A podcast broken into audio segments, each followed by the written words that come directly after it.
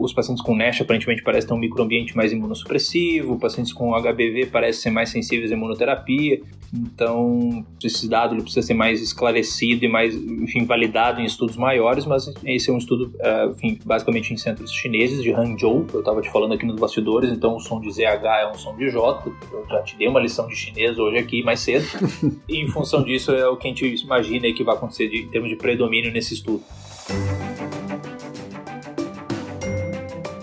Os melhores papers publicados, interpretados a fundo por um time de especialistas em oncologia. Seja muito bem-vindo a mais um episódio do Clinical Papers Podcast.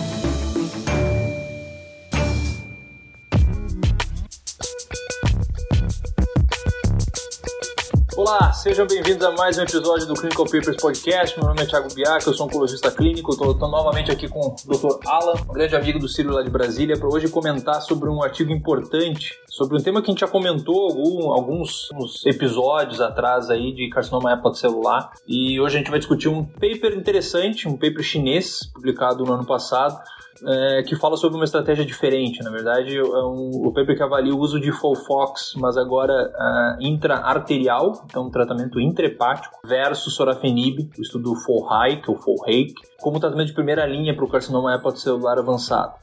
Como eu comentei, então, esse trabalho foi publicado em 2021 no Journal of Clinical Oncology. Alan, quimioterapia intraarterial, esse tema vem e volta várias vezes, né? seja por metástase de câncer coloretal, por HCC, colangiocarcinoma. Acho que uma coisa que a gente vai comentar mais pra frente aí é que deve existir algum motivo pelo qual isso, isso não virou. É, deve, por outro lado, existir algum motivo pelo qual ainda não morreu também. Exatamente. Mas, mas, assim, o mais interessante desse artigo, pelo menos o motivo que a gente traz, porque é, um, é uma espécie de tratamento que é esquecida ah, quando a gente pensa em HCC, né? Faz algum tempo que a gente já tem a tesolizumab com bevacizumab na primeira linha. Na ASCO recente, agora 2022, a gente pode até pincelar uma coisa ou outra sobre o Himalaia. Quando for publicado, vamos trazer aqui pra gente com o Duvalumab, Trelimumab, outra opção de primeira linha. Mas a gente gente também tem essa opção de tratamento agora sistêmico, também comparado no regime de primeira linha, mais usado lá no Oriente, em países da China, e que é até contemplado em alguns guidelines, chega a ser citado no UpToDate, é aceito pela Sociedade Chinesa de Oncologia Clínica e também pela japonesa, só que a, a gente aqui no Ocidente acaba esquecendo bastante essa coisa de quimioterapia intraarterial para HCC. Só para não causar muita confusão para quem está ouvindo, até, até para os residentes que nos acompanham, uma coisa é TACE, né, outra coisa é, é quimioterapia intraarterial. TACE, vamos lembrar que a gente tem o R de embolization, né? Um dos principais componentes do TACE é você ter partículas que embolizam para causar isquemia no tumor. Então, um dos principais objetivos do TACE é diminuir o tumor, fazê-lo morrer por isquemia. Tanto é que a gente tem um blend TACE, né? Ou TAI, que seria o transarterial embolization apenas sem quimioterapia. E só para que todo mundo saiba, até hoje é difícil provar a superioridade de TACE versus a embolização sem, sem partículas de quimioterapia também. Tem meta-análises assim trazendo é, conclusões diferentes. A gente teve até uma discussão clínica recente com o Círio e Memório, onde até comentavam que aí no Memório usa-se mais blend TACE, vamos dizer assim, ou mais TAI, transarterial embolization, sem química, do que em outros serviços, justamente por, por ser algo que, que em teoria pode ser tão eficaz quanto TACE. Mas não quero confundir ninguém, TACE é o que tem bem mais evidência de tratamento para HCC Barcelona B, né, não doença avançada. Mas só para não se esquecer disso. Até porque uma outra questão interessante que eu quero deixar bem claro antes de entrar no estudo é que trombose de veia porta, que é algo que faz um paciente com HCC ser Barcelona C, ao considerar assim doença avançada, é uma contraindicação relativa a TACE. Por quê?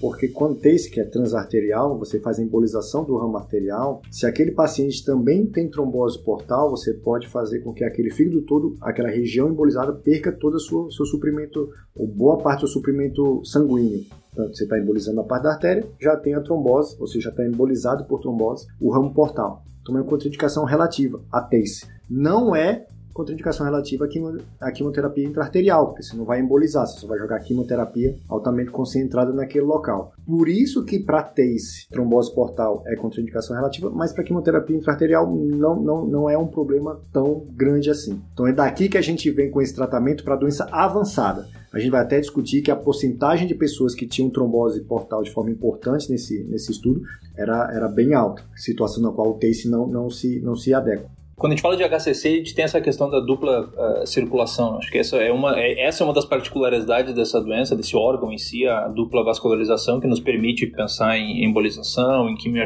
intraarterial, a própria radioembolização, né, que existe também, né, com ítrio, por exemplo, que a gente vê até às vezes um sobreuso, digamos assim, pelo menos aqui nos Estados Unidos, bastante gente utilizando como tratamento de primeira linha sem ter enfim, tanto dado nesse sentido. Mas indo um pouco aqui para o paper, uh, ele faz brevemente uma, uma, uma, revisão, digamos, histórica, digamos assim, e para HCC essa revisão histórica ainda ela é relativamente fácil, né? Porque a gente, enfim, as coisas começaram a mudar há relativamente pouco tempo. A gente teve aí na última década lá o surgimento do sorafenib como primeira opção de tratamento, primeira droga a demonstrar grande sobrevida global uh, nessa doença no estudo SHARP comparado com placebo. Depois a versão asiática desse mesmo estudo também confirmando isso. Depois o estudo REFLECT foi o estudo que comparou levantinib mostrando ser não inferior ao sorafenib e agora recentemente apenas aí a publicação do Embrave, o Embrave 150 mostrando aí o benefício de, da combinação de atezolizumab e bevacizumab versus o uso de TKI isolado em primeira linha. Um dos ganchos, digamos assim, que, o, que os autores usam nesse, nesse trabalho é, primeiro, a, a gente tem um grupo de pacientes que eles consideram o que gente chama de HCC de alto risco, são pacientes que têm mais de 50% do parênquima acometido por tumor, é isso mesmo que vocês ouviram, mais de 50% do parênquima hepático comprometido por tumor, ou que tem uma trombose que eles chamam de VP4, né, uma trombose é, do tronco da porta. Esses pacientes eles foram mal em todos os outros estudos. Eles foram mal quando nos estudos de sorafenib, eles foram mal inclusive no estudo do, Embrave 150. Eu tenho esse dado aqui só para te comentar, que eu até anotei quando eles comentaram isso. No Embrave, a atualização que foi publicada esse ano mostra lá que a sobrevida global mediana do braço intervenção, que é a tesolizumab e foi 19 meses, 19.2. Mas se você pega essa subpopulação de alto risco, com trombose de ramo portal é, VP4, que a gente chama, ou infiltração do fígado em mais de 50%, a sobrevida global mediana dessa população foi de 7,6 meses. Então você vê que cai de 19,2 para 7,6. Você vê como esses fatores prognósticos são importantes. Vai lá para baixo, né?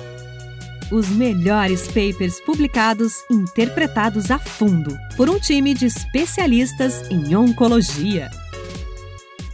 Uh, e aí eles, eles já tinham um estudo, na verdade, de fase 2 desse grupo, braço único, mostrando a eficácia dessa, do uso de Folfox intra, intraarterial hepático. E como você bem falou, ele já era uma estratégia já era relativamente aceita, digamos assim, pelas sociedades uh, asiáticas. E pensando nisso, eles desenharam esse estudo tentando comparar o uso de Folfox com o que era na época o tratamento padrão, sorafenib. Por isso não uh, compararam com o uso de uh, atezolizumab e bevacizumab. Acho que uh, uma coisa que a gente já pode antever em sendo um estudo chinês é que provavelmente a maior parte, como a gente vai ver depois, desses pacientes devem ter hepatite B como causa do, hepatocarcinoma. Né? Parece besteira, mas tem surgido bastante evidência mostrando que talvez uh, diferentes etiologias do HCC respondam de forma diferente ao tratamento. A gente tem os pacientes com NASH aparentemente parecem ter um microambiente mais imunossupressivo, pacientes com HBV parecem ser mais sensíveis à imunoterapia. Então, esse dado ele precisa ser mais esclarecido e mais, enfim, validado em estudos maiores, mas esse é um estudo, uh, enfim, basicamente em centros chineses de Hangzhou. Eu estava te falando aqui nos bastidores,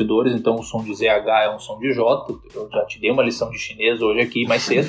e em função disso é o que a gente imagina que vai acontecer de, em termos de predomínio nesse estudo. É, como eu comentei anteriormente, esse é um estudo fase 3, randomizado. É, aqui o primeiro ponto, esses pacientes eles tinham que ter o diagnóstico de HCC ou confirmados por biópsia ou uh, o diagnóstico clínico de HCC. Então, o estudo que ainda admite aí o diagnóstico clínico de HCC, pacientes com cirrose, enfim, provavelmente aí com, com critérios radiológicos uh, de hepatocarcinoma. Depois eles falam, né, paciente, os pacientes que vão para o tratamento intraarterial, eles até, enfim, eles biopsiam o fígado e biopsiam o, o, o fígado saudável, o fígado cirrótico, né, no caso, e o tumor uh, no mesmo momento que fazem um procedimento. Mas a gente tem aí os pacientes que receberam sorafenib uh, que não tiveram, que não necessariamente uh, realizaram biópsia. Né? Um dos motivos pelos quais eles fizeram a biópsia também foi para fazer análise exploratória biomolecular, assim, né, que não chega a ser o, o, a, a, coisa mais interessante do artigo no momento. Mas uma coisa que eu queria chamar a atenção, e se eu estiver mudando um pouco do assunto, você quer seguir, você, você me chama a atenção, é que assim, esse foi um estudo que trouxe pacientes com doença avançada de respeito, né? Assim, doenças avançadas bem avançadas. Para se ter uma ideia, assim, é, a gente vai comparar com um pouco de outros estudos, mas tem que levar em consideração que alguns estudos de primeira linha, por exemplo, exclu excluíram pacientes com acometimento extenso do fígado, excluíram pacientes com trombose de ramo portal. O, você pode comparar diferentes estudos às vezes, que é uma coisa sempre complicada, mas como o braço sorafenib, que tem sido o braço padrão de diferentes estudos, começa a ter sobrevida globais medianas bem diferentes entre diferentes estudos e muito das vezes essa explicação está em como foi selecionado esses pacientes. Nesse estudo que a gente está falando em questão, os pacientes tinham que ter CHC localmente avançado e ressecado, é, cirrose, o fígado tinha que ser cirrótico. Pacientes com metástase extrahepática ou com trombose de ramo portal não foram excluídos, pelo contrário, assim, eram aceitos os pacientes desde que a massa predominante de volume de doença fosse hepática, né? Se o paciente tivesse uma lesãozinha no fígado e múltiplas metástases em outros lugares, não, não é o típico da história natural dessa doença, mas se fosse esse caso, esse paciente não entrava. E o paciente tinha que ser visto em tratamento sistêmico, assim. Esses pacientes não, não tinham recebido a tesolizumab, bevacizumab, ou sorafenib, ou levantinib, antes de, de, de entrar nesse estudo. Uma outra coisa interessante é que esse estudo aceitou pacientes até ECOG 2, enquanto vários estudos que você acompanha de ECOG 0 ou 1. E esse estudo aceitou pacientes CHARD B, se não me engano até B7. E vários estudos você vai ver, vai até só o CHARD A é, é, assim praticamente quase todos os que foram aprovados o tratamento. Então, assim, ó, um estudo com critérios mais realísticos assim do que a gente vê no dia a dia. Em termos de tratamento, então esses pacientes eles eram randomizados para receber a sorafenib na sua dose padrão ou uh, eles iriam para ir para o braço quimioterapia intraarterial hepática com Folfox. Uh, a dose de fluoracil era a dose habitual que a gente está acostumado com Folfox, mas a dose de oxaliplatina um pouco maior, de 130 mg por metro quadrado e a cada três semanas. Interessante que esses pacientes eles colocavam um catéter para por, radiologia intervencionista e aí já faziam a biópsia, como a gente havia comentado antes, que é algo que historicamente, enfim, quando a gente fala dessa técnica, né, quimioterapia intrahepática, é uma, é uma discussão que já se tem de longa data, né, se isso deveria ser melhor feito por via radiologia intervencionista ou por via cirúrgica, vários centros, inclusive aqui no Memória, uh, existe toda uma expertise do time para fazer isso de por via cirúrgica, porque, enfim, em função de estudos anteriores mostrando uma taxa de complicação relacionada ao catéter muito alta quando se fazer por radiologia intervencionista. Então, que, como a gente vai ver mais para frente, não aconteceu nesse estudo. Como comentei anteriormente, esse estudo é um fase 3, então randomizado. Foi desenhado para demonstrar um benefício de sobrevida global de 8 meses do braço sorafenib para 14 meses no braço intervenção, Fox interarterial, com hazard rate de 0.5. Então, assim, bastante ousado. É, bastante ousado. Eu achei, eu achei honesto eles terem escolhido o sorafenib em torno de oito meses. Se você for, for levar em consideração estudos outros, por exemplo, Sharp, sorafenib foi 10.7 meses, Reflect, que foi não inferioridade entre sorafenib e levantinib, o sorafenib foi 12.3 meses, mas foi um estudo que excluiu pacientes de mau prognóstico. Se você pegar o Embrave, sorafenib foi 13.4 meses. Ah, então eles terem escolhido sorafenib 8 meses, assim, um braço curto, assim, de uma, esperando sobrevida ruim para uma população que eles pegaram de mau prognóstico, relativamente honesto. Mas perceba duas coisas aqui que a gente vai falar. Eles na hora que pegam um, um braço interven um braço padrão bem mal, oito meses, vamos falar assim, e vai pegar depois o braço de intervenção, estimando aumentar para 14 meses, uma, uma diferença bem grande, querendo um hazard ratio bem forte, de 0,5, uma das coisas que esses cálculo, esse cálculo amostral nos traz vai diminuir o tamanho do N necessário para mostrar essa diferença. Quanto maior a diferença que você procura, menor o tamanho amostral que você precisa recrutar. Mas no mais, assim, teve um alfa de, de bicaudade 0.05 e um poder de 90%, que é algo assim bem, bem padrão de estudos fase 3. E essa questão do, enfim, do, do, do N, é, acabarem trazendo esse estudo para um N um pouco menor, refletiu aí na velocidade de recrutamento, né? Enfim, esse estudo conseguiu recrutar os 262 pacientes em três anos, basicamente, entre maio de 2017 e maio de 2020. Então, enfim, um recrutamento relativamente rápido para um estudo, enfim, relativamente grande. Como era de se esperar? Aí ficou mais ou menos 130 pacientes para cada braço, como era de se esperar 90%, quando a gente vai para a tabela 1 do estudo ali, 90% desses pacientes tinham a etiologia a vírus B, 30% desses doentes de Child B, seja B7, né, que era o que o estudo permitia, 20% mais ou menos desses pacientes com uh, performances 2, ou seja, pacientes extremamente sintomáticos. E uma coisa que me chama atenção, quando a gente vai para a classificação aquela de que eles chamam de alto risco, que seria ou envolvimento de mais de 50% do fígado ou trombose do tronco da porta, é metade dos pacientes desse estudo. Os melhores papers publicados, interpretados a fundo por um time de especialistas em oncologia.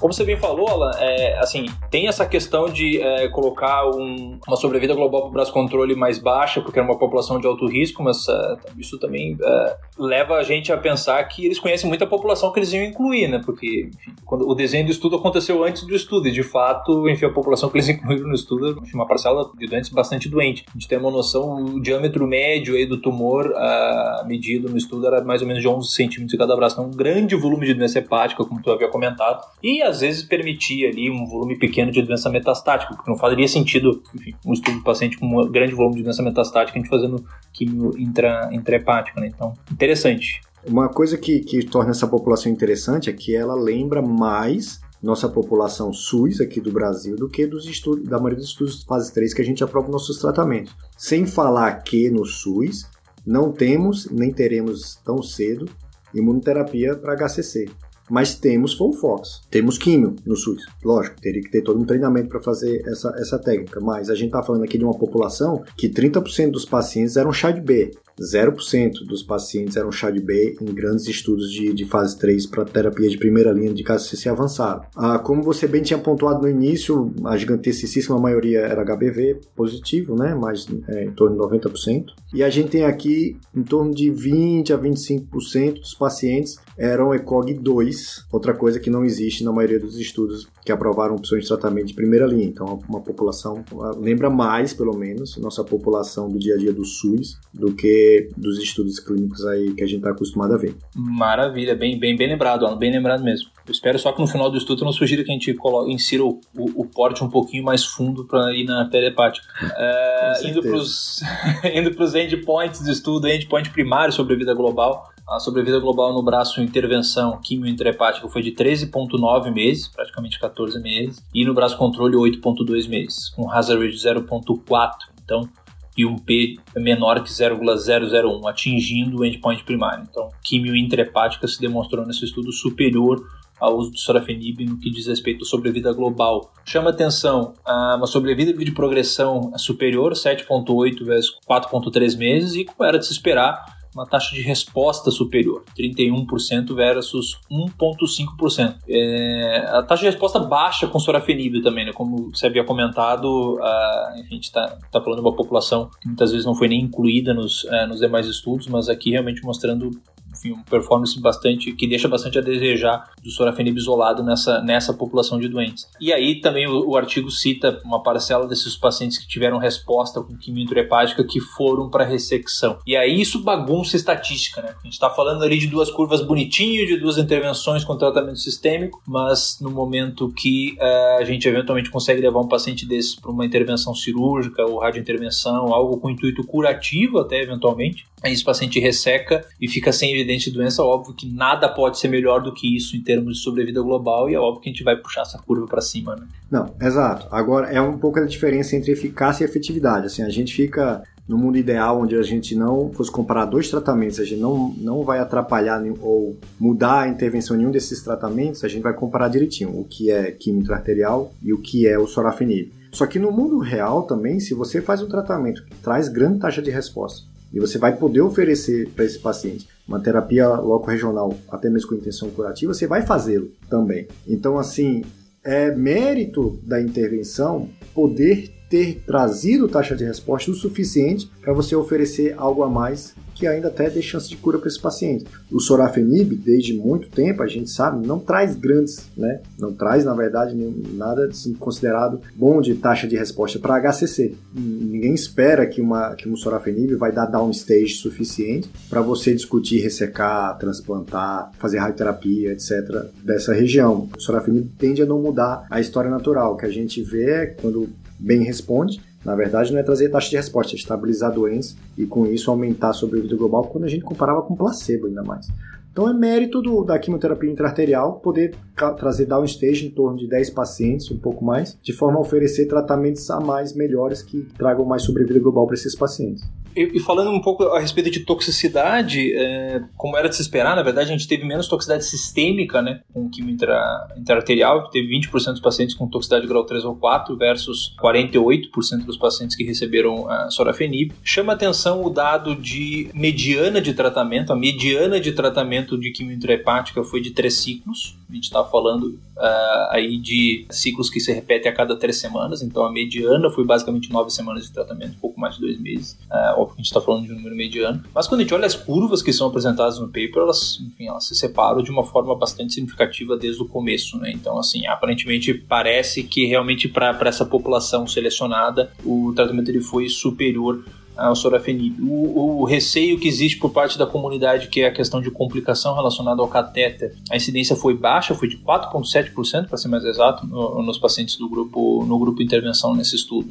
Naquela população que a gente comentou algumas vezes de alto risco, né, de trombose em tronco da porta, que é o que chama de BP4, ou mais 50% acometido do fígado, a gente teve uma sobrevida global mediana de 10,8 versus 5,7 meses, assim, praticamente duplicou, deu um hazard ratio de 0,34 absurdo. Então, aparentemente, quanto mais avançada é a doença no fígado, mais a quimioterapia intraarterial é superior à sorafenib. A gente sabe atualmente, desde o Himalaia agora, né? Os estudos devem parar de, de usar sorafenib como, como braço padrão, né? Assim, agora é bater em cachorro, cachorro morto. Assim. Perdeu para todo mundo, empatou com o levantinib, tendo o levantinib superado em alguns desfechos secundários mas foi não inferior em questão de sobrevida global e desde então tá, graças a Deus, né, e a, e a ciência, todos os novos tratamentos têm, têm sido superiores a sorafenib, ah, depois de, de, mais de uma década onde sorafenib veio aí imbatível quando comparar com qualquer novo tratamento. Então assim, eu acho que os próximos tratamentos, os próximos estudos tem que comparar com novos tratamentos, não pode ser mais sorafenib. Clinical Papers Podcast. A medicina que você faz hoje pode não ser a de amanhã. Mantenha-se atualizado com o Clinical Papers Podcast. Uma das maiores críticas desse estudo é que a gente está comparando justamente com isso, com um braço que não é mais o nosso padrão de primeira linha. Você vai pegar um paciente com HCC avançado, você vai querer oferecer quimioterapia intraarterial ou você vai querer oferecer é, a Tesbev do valor tremelimumab? A gente não tem essa resposta para dizer agora. Quem sabe até no futuro possa se associar às duas coisas, não sei, vai, vai depender de toxicidade. Essa é a questão. Na nossa clínica privada, onde você tem imunoterapia para oferecer como primeira linha, você não sabe onde você encaixa isso aqui. Você pode encaixar depois de paciente muito avançado, você pode usar para pacientes que têm realmente um volume de doença absurda, nos quais você já sabe de antemão que os outros estudos mostraram desfechos péssimos de sobrevida global e até de taxa de resposta nessa população de altíssimo risco. Você pode começar a fazer isso aqui, se tiver alguma resposta, depois fazer. Fica um pouco bagunçado o que você pode fazer tendo as opções que você tem em mente hoje. Você tem algum, algum paciente onde você encaixaria essa, essa quimioterapia entendeu?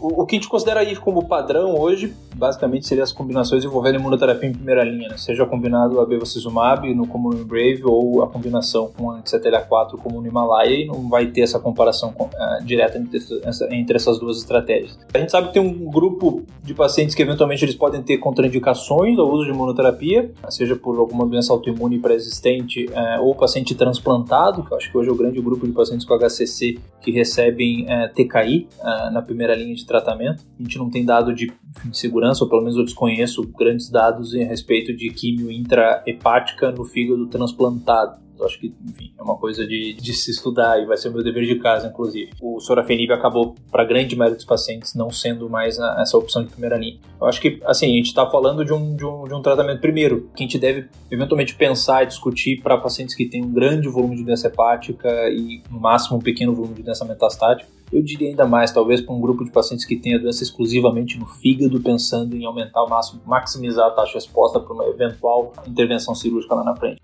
Quando a gente fala de, de um paciente de Barcelona C, tem vários tipos de Barcelona C, né? Eventualmente pode existir o, tipo, o Barcelona C, que é uma doença predominantemente única, digamos assim, volumosa, que eventualmente com tal stage pode considerar aí ressecção no futuro. E tem o Barcelona C, que é o cara que tem, enfim, doença multinodular. Tem uma publicação de um autor uh, chamado Kudo que fala lá dos critérios up to seven, lá, né, que eles demonstram no estudo que uh, para pacientes que têm mais de sete nódulos, aparentemente, mesmo que ainda com Barcelona B, esse subgrupo de pacientes beneficiaria de tratamento sistêmico e desencanar de tratamento direcionado ao fígado. Acho que esse é um capítulo ainda em HCC muito uh, nebuloso. Né? Quem que é o paciente que teoricamente é Barcelona B mas que não adianta eu ficar insistindo no fígado mais, fazendo TACE, etc., porque esse paciente tem um risco enfim, de doença sistêmica que é absurdamente alto. Então, acho que esse é algo, isso é um assunto ainda bastante nebuloso. Acho que isso e essas diferentes preditores de resposta aos diferentes tratamentos. Mas, sem dúvida, é um estudo, enfim, que chama, chama atenção. Ele está falando, como você falou, né, a gente fala de uma combinação de quimioterapia amplamente disponível, que no Memória tem bastante, é, enfim, estudo com, com quimio interhepática e a maioria deles usa o que a gente chama de FUDR, né, um análogo aí, digamos assim, do Sinfloracil, mas que tem uma concentração no fígado infinitamente maior, com menos toxicidade sistêmica. E ainda assim, eles, depois dos primeiros estudos, eles viram que é quando isso causava um, uma parcela razoável de estenose biliar, em função disso, acaba se utilizando hoje em dia junto com dexametasona para diminuir isso. É, acho que ainda dá, talvez, inclusive, tem espaço aí para melhorar, inclusive, o que a gente possa pensar de quimio intrahepática para esses pacientes, né? Mas eu acho que é algo que chama atenção numa população chinesa com alto volume de doença e aqui doença predominantemente é, causada por vírus B. É, nós temos, nós temos esse problema que tem que ter uma equipe com expertise de fazer esse tipo de tratamento, essa cateterização para essa quimio. Não é rotina de países daqui, pelo menos da América Latina, de fazer esse tipo de tratamento para HCC. E, e, você vê que esses estudos são praticamente todos asiáticos, né? Assim, a gente tem até estudo em paciente em Barcelona B comparando quimioterapia intraarterial com TACE, onde quimioterapia intraarterial foi superior a TACE, em vários quesitos, inclusive sobrevivência global, Estudo com certas críticas, por isso que a, a maioria dos guidelines ainda considera TACE como tratamento padrão para Barcelona B, só para não causar confusão em ninguém. É uma técnica de tratamento que não, não surgiu agora. Tem sido estudada, tem fases 2 para doença avançada, como a gente já apontou na introdução, tem fase 3 para Barcelona B também, e agora uma fase 3 para doença avançada. Então não é algo que surgiu do nada mas quando você vai levantar a literatura desse tipo de tratamento para HCC, está tudo lá na Ásia. Uma situação que, de novo, é, é, a gente tem que ter cuidado na, na extrapolação desses dados. Quase todo, todo mundo com cirrose por vírus B, como você já apontou, isso pode ter algumas particularidades. E tem também o, o domínio da técnica, de como se manuseia esse tipo de tratamento, que a gente não tem aqui. Então, eu vejo a população brasileira com HCC avançado sendo muito mais, tra mais tratada com o que a gente já tem feito, que é a tesiluzumab e bevacizumab, pelo menos até sair a aprovação do Duva com treme, que aí vai ficar essa outra pergunta aí de qual tratamento a gente vai fazer, que a gente vai discutir isso quando, quando for publicado. O Himalaya vai trazer aqui para vocês. Tenho boatos aí que vai ser bem breve a publicação. Né? É, quando sair, a gente vai trazer. Mas é isso, assim, eu achei o artigo super interessante nesse aspecto, porque é uma, é uma taxa de resposta interessantíssima e para esses pacientes de muito mau prognóstico, mostrou uma boa diferença em comparação com o sorafenib. E a gente tem a questão de que, assim, é, tem margem para melhorar ainda, né? Enfim, a gente pode discutir aí o uso combinado de, enfim, de tratamentos, sei lá, uh, imunoterapia sistêmica combinado a isso, mesmo TKI combinado a isso, então, assim, a gente tem uma margem para ser estudada no futuro à frente, né? Alan, Obrigado pela parceria, sempre é, muito gratificante, sempre aprendo um, monte contigo aqui. Hoje eu te ensinei um pouco de chinês, mas normalmente eu, eu, eu aprendo bastante contigo aqui. Uh, e aí já fica a, a, nossa promessa aí, assim que sair a publicação do Himalaia, todos aqui estaremos uh, discutindo uh, o Himalaia em primeira mão aqui. Excelente, obrigado. Um abraço, Abra um abraço pessoal.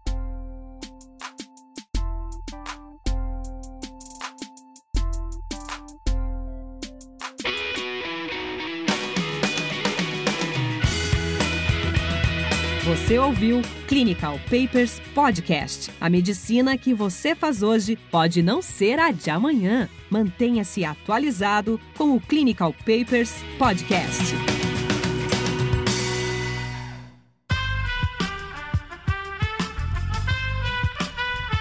Esse podcast foi editado por Aerolitos Edição Inteligente.